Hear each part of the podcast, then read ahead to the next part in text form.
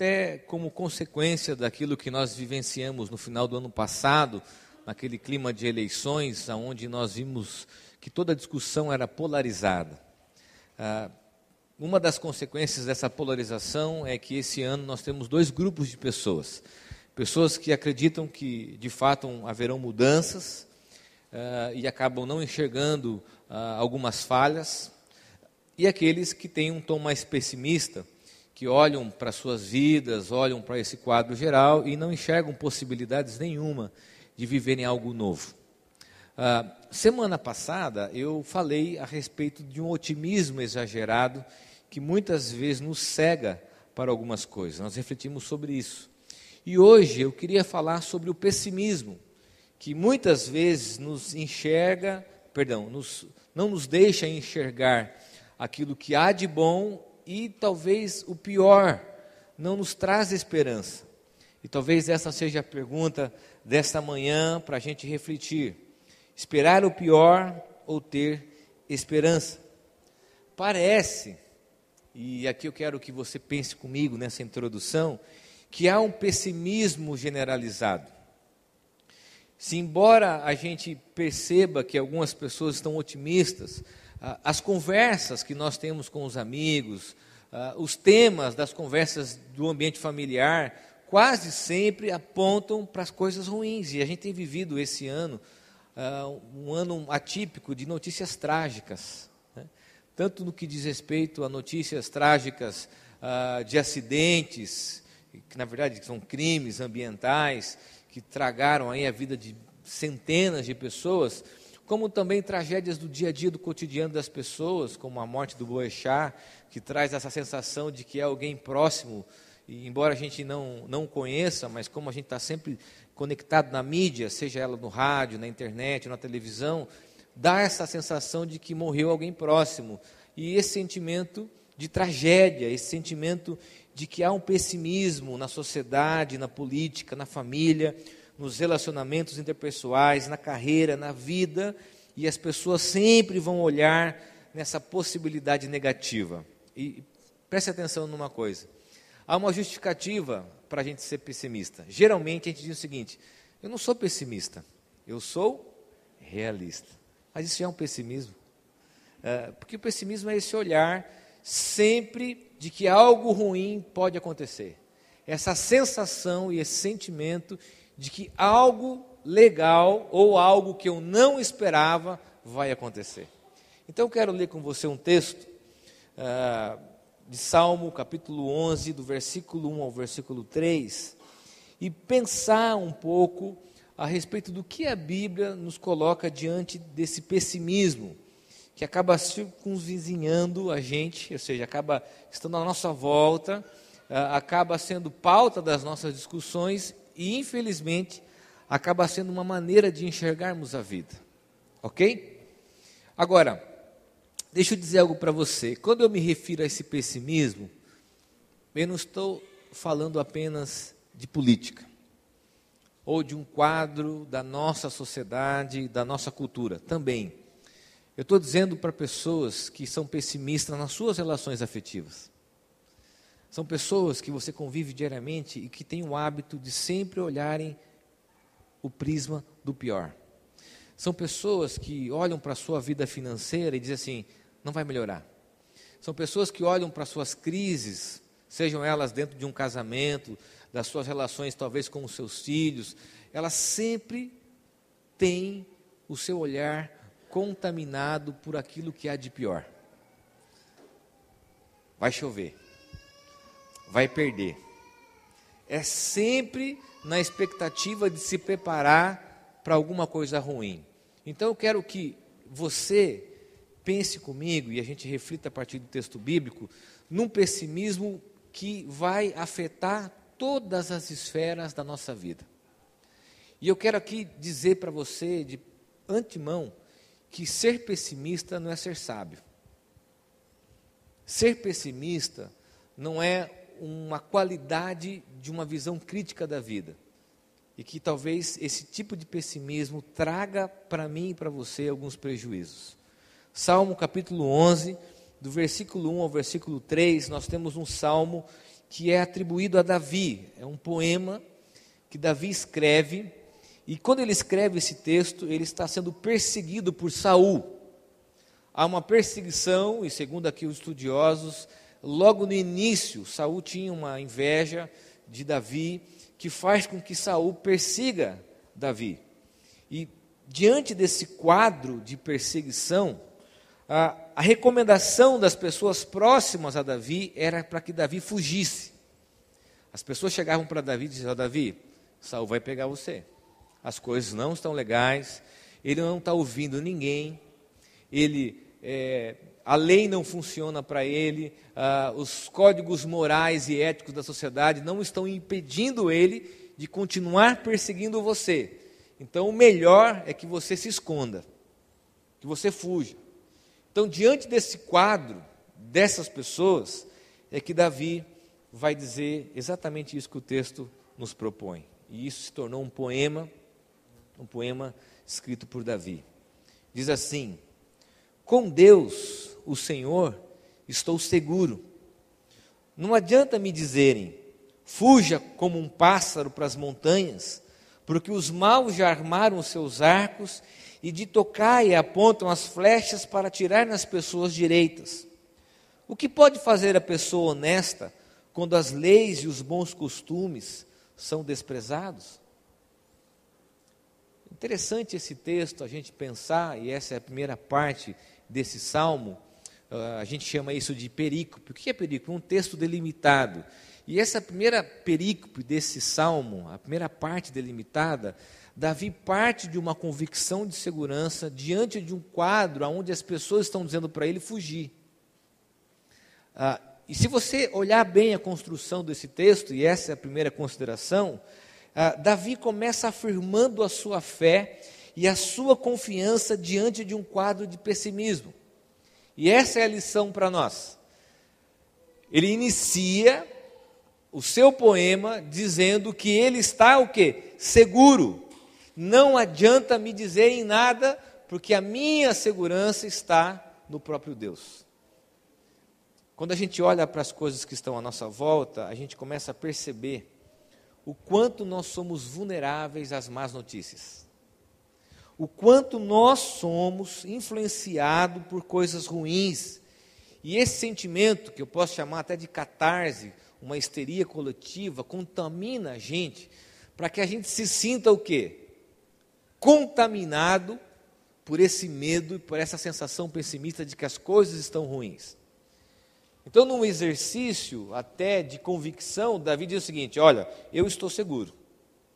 Não adianta vocês me falarem das coisas ruins, porque a minha convicção de fé é de que eu encontro segurança em Deus. O salmo retrata a confiança em Deus, mesmo na presença do perigo do quadro adverso. A estrutura linguística do texto nos aponta a convicção interior que Davi tem diante daquilo que é externo. E é claro que a gente tem que pensar que o salmo ele é construído dentro dessa relação de Davi com Deus. Davi não está dizendo, e se a gente olhar a história, a gente vai perceber que, que até nesse episódio com Saul, Davi se escondeu. Davi teve que se esconder numa caverna.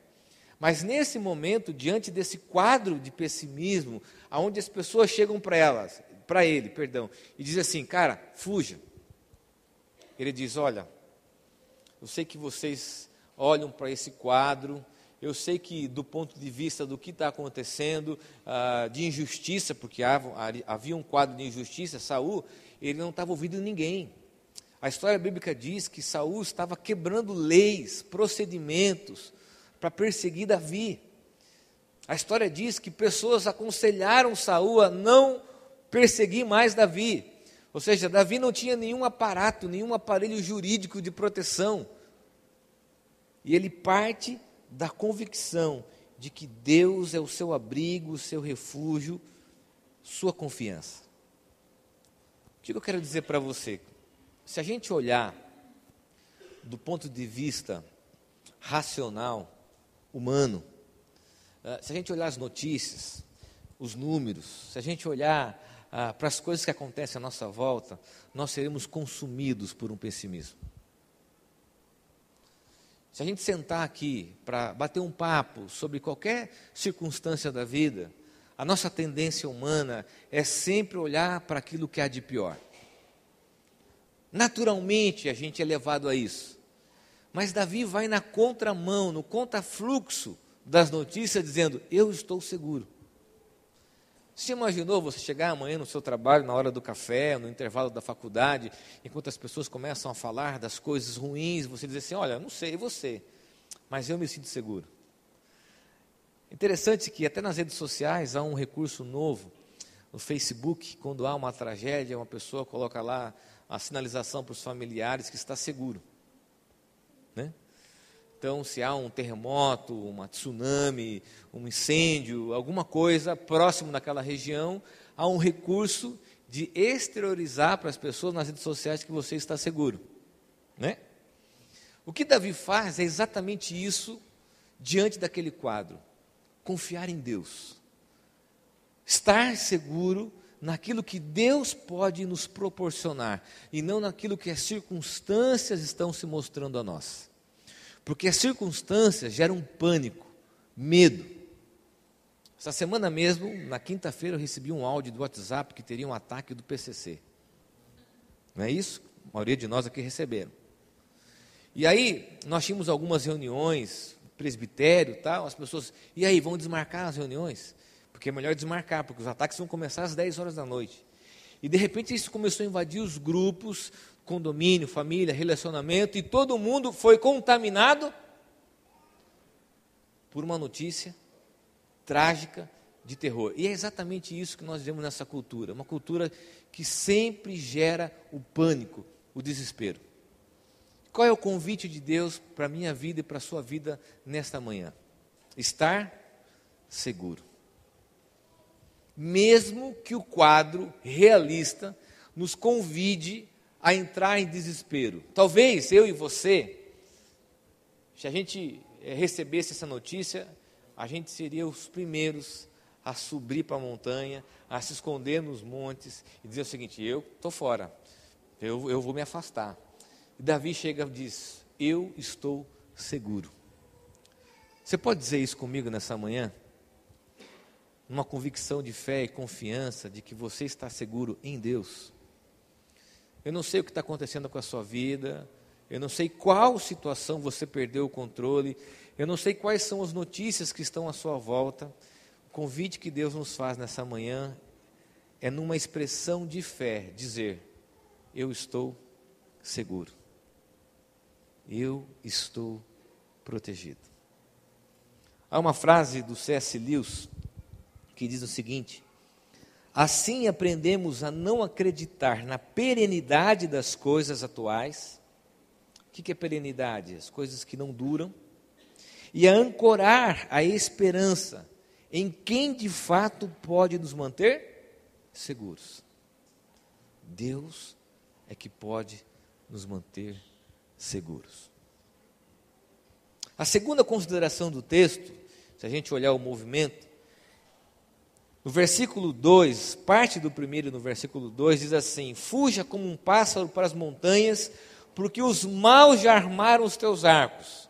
A afirmação disse: Olha, não tenho o que fazer. E essa é a segunda consideração. O pessimismo, ele não apenas se contenta em ver as coisas pelo pior, preste bem atenção, mas ele se preocupa em contaminar as pessoas que estão à nossa volta. O pessimista, ele não está apenas contaminado em enxergar aquilo que ruim, de ruim, mas ele tem como missão contaminar os outros. E é uma coisa interessante. Preste bem atenção. Quando a gente sabe de alguma notícia ruim, está preocupado, parece que a gente é impulsionado a contaminar os outros. Chegar perto de algum lugar, alguém está fazendo alguma coisa e fala assim: rapaz, não vai dar certo. E o que a gente torce é para que não dê certo e a gente diga: não falei? Não disse isso? As pessoas que estavam em volta de Davi chegam para Davi dizendo: Davi não tem alternativa, você tem que fugir, porque já está tudo armado, as coisas estão prontas para prejudicar você e você vai morrer. Até o arco está armado para ferir você. E essa sensação de que o pessimismo é algo que contamina as pessoas, alardeando má notícias, era um combustível para que Davi fugisse. As pessoas estavam retratando riscos reais. Poderiam talvez dizer: Olha, Davi, não é brincadeira, não. Saul vai te matar. E Davi, numa convicção de fé, se vê diante de um quadro de pessimistas que preferem ver sempre para aquilo que é de pior, sem olhar para a convicção de fé. E aqui eu quero fazer a seguinte aplicação. Você se identifica como alguém assim? Parece que o pessimista ele torce para que as coisas deem errado, simplesmente para dizer o seguinte: essa tese de vida está certa. Aliás, quando nós estávamos elaborando, alguns, alguns estudiosos de comportamento, eles falam que o pessimismo é um mecanismo de defesa. Você torce para aquilo dar errado, vê que aquilo pode dar errado, só para ter uma justificativa de que as suas expectativas não foram alcançadas. Então você diz assim: puxa, é melhor torcer, olhar os riscos e ver que dá errado, porque daí não geram nenhum tipo de expectativa. É igual torcer para o São Paulo nos dias de hoje. Mais ou menos isso. Meus filhos estavam lá assistindo o jogo, eu falei, ah, nem assim, não vai dar certo mesmo, vamos fazer outra coisa, vamos, né? mais ou menos isso. Um mecanismo de defesa diante daquilo que de ruim pode acontecer.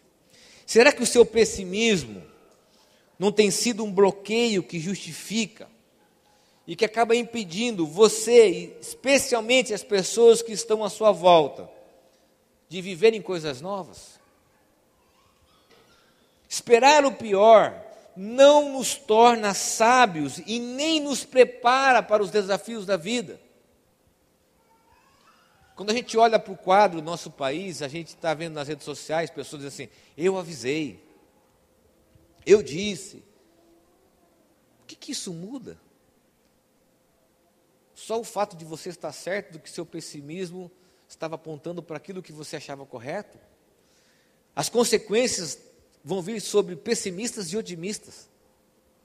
As consequências virão para todos. Então, ser pessimista não nos torna sábio e nem nos prepara para os desafios da vida.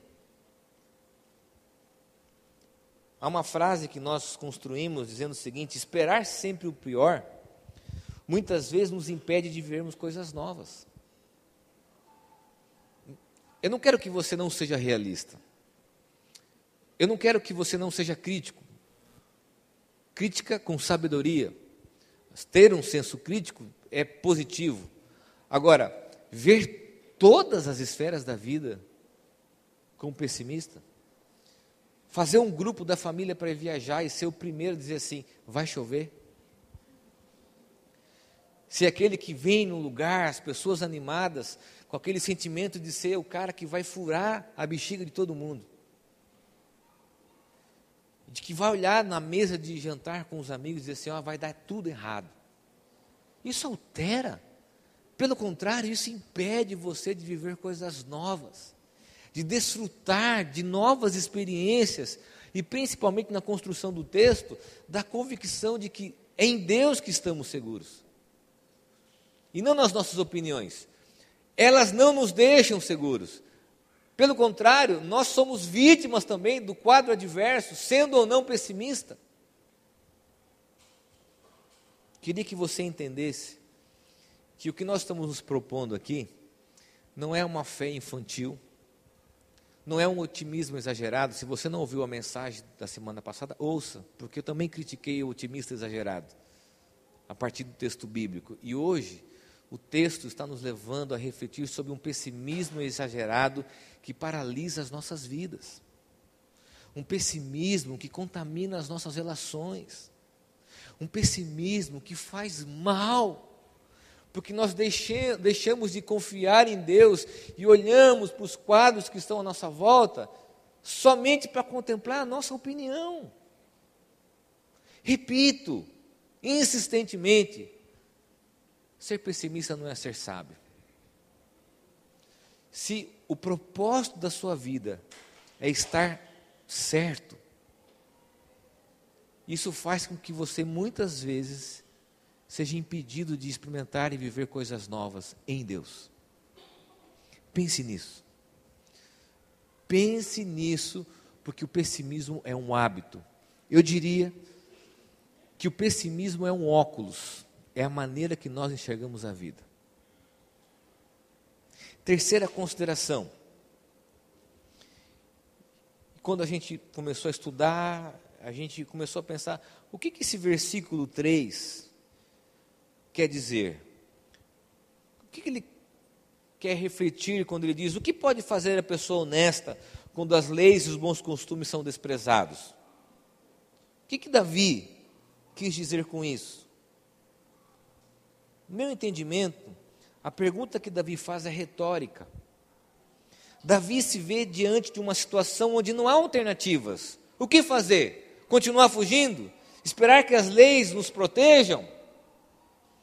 Davi está fazendo um exercício retórico de dizer que existem circunstâncias que nós não temos domínio, existem situações da vida que nós não vamos mudar, existem situações da vida que, por mais que a gente discorde, por mais que a gente se manifeste, não dependem de mim e de você. E isso, ao invés de gerar ansiedade, angústia, deve trazer o que? O entendimento de que Deus está no controle. Sei que nós vivemos uma dura realidade e que existem situações que não dependem de nós. Mas isso não deve gerar em nós ansiedade e pessimismo. Mas isso deve gerar em nós uma palavra que está em moda: desapego e paz. Muito do nosso pessimismo nasce da constatação de que nós não temos o controle sobre tudo. Essa afirmação, melhor, essa pergunta retórica de Davi, traz essa constatação: existem coisas na vida que nós não temos o controle. As leis não, as leis não nos protegem. Olha, é um quadro é, de injustiça. Mas ainda assim, isso não me faz deixar de acreditar e de confiar. O texto parte de uma afirmação de fé o texto mostra um quadro pessimismo das pessoas e termina com uma pergunta retórica que nos faz pensar de que existem circunstâncias que nós não temos o controle. E isso, numa sociedade atual, gera ansiedade, porque o que a gente quer? A gente quer ter o controle de tudo. A gente quer ter o controle da agenda, o controle das pessoas, o controle das circunstâncias. A gente faz um planejamento e a gente quer que as coisas da vida não fujam ao nosso controle, mas não é assim vem uma enfermidade, vem uma crise conjugal, vem um problema financeiro, vem um desemprego, vem uma crise no país. E isso faz com que a gente entre em desespero. Porque o que era habitual era eu ter o controle de tudo. E o que é de fé e um ato de confiança de Davi? Acreditar que em Deus nós estamos seguros. Há uma frase de um amigo Davi Lago, que diz assim: queria que você prestasse atenção e guardasse isso no seu coração. O remédio bíblico para o pessimismo não é o otimismo. Preste bem atenção aqui. O verdadeiro remédio é a fé e a esperança em Deus. O otimismo é o que eu posso fazer para mudar a situação. E a esperança é o que Deus pode fazer por mim. E aqui está o ponto dessa mensagem: o que Deus pode fazer por mim. E é isso que nos torna seguros. Queridos, eu não posso vender uma fé infantil, dizer para você, aliás, muitas das pessoas gostam de ouvir isso, que Deus vai tirar todos os problemas da sua vida de que Deus vai tirar todas as lutas da sua vida, que você não vai sofrer, que você não vai passar por dificuldades, que tudo isso que está acontecendo no nosso país não vai afligir sua casa. Se eu dissesse isso, você gostaria de ouvir, e eu gostaria até de dizer isso para você, mas não é isso que a Bíblia nos ensina. O que a Bíblia nos ensina que o único lugar seguro é estar em Deus e ter a esperança naquilo que Ele pode fazer. em Deus. Quero terminar com uma frase do Tim Keller que diz assim: Por causa de Jesus, sempre haverá esperança, mesmo nos momentos mais escuros da vida. E isso desconstrói toda essa visão pessimista que temos em relação à vida, toda essa angústia e ansiedade gerada por esse sentimento que muitas vezes está à nossa volta, que faz com que eu e você, a gente olhe para o casamento e diga não tem jeito, olhe para a vida financeira, não tem jeito, olhe para o país, não tem jeito, olhe para os filhos, não tem jeito, olhe para as coisas espirituais, diga não tem jeito. E a fé nos convida a ter esperança. Quando a gente olha para um quadro, às vezes até social, quadro de muita injustiça, da tragédia humana, a fé nos faz olhar para esse quadro e encontrar esperança no meio da dor, do sofrimento, de que as coisas ainda continuam no controle de Deus e que Deus é que pode fazer. Eu queria dizer uma coisa para você. Uma das coisas que mais me aflige, pessoalmente, e isso é um defeito meu, é lidar com situações que fogem do meu controle.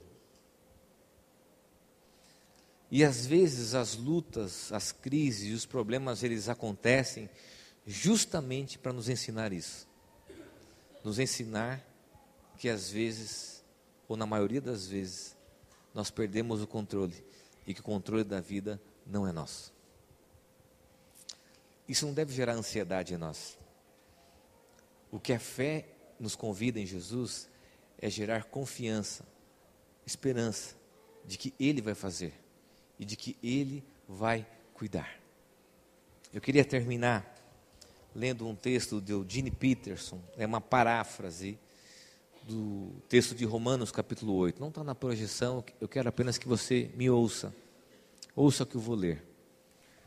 Eugene Peterson faz essa paráfrase, depois nós podemos postar nas redes sociais essa semana, mandar na lista de transmissão para você receber, mas eu queria que você ouvisse essa paráfrase do texto de Romanos capítulo 8. Diz assim: Eu não sei uma coisa sobre o futuro. Eu não sei o que a próxima hora vai realizar. Pode haver doença, acidente, catástrofe pessoal ou mundial. Antes que o dia termine, posso ter que lidar com a morte, a dor, a perda, a rejeição. Eu não sei o que o futuro reserva para mim, para aqueles que eu amo, para a minha nação, para este mundo. Ainda assim, apesar da minha ignorância e cercado por pequenos otimistas e pessimistas, digo que Deus realizará Sua vontade. E eu, com alegria, continuo vivendo na esperança de que nada me separa do amor de Cristo. De que nada me separa do amor de Cristo. Feche teus olhos, eu quero orar com você.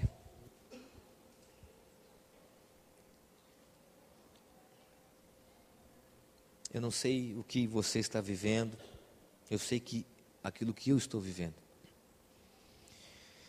E talvez nosso coração e os nossos olhos são influenciados por um pessimismo. E o convite desse texto é um convite para confiarmos e estarmos seguros em Deus. A reflexão é de que nada nos separa do amor de Cristo de que somente nele estaremos seguros.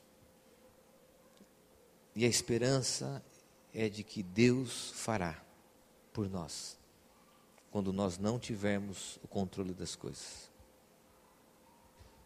Senhor, aqui estão mulheres, homens, pessoas, famílias, que têm, ó Deus, sido influenciadas por uma visão pessimista da vida um nilismo que contamina todas as nossas relações e que nos impede de vivermos coisas novas.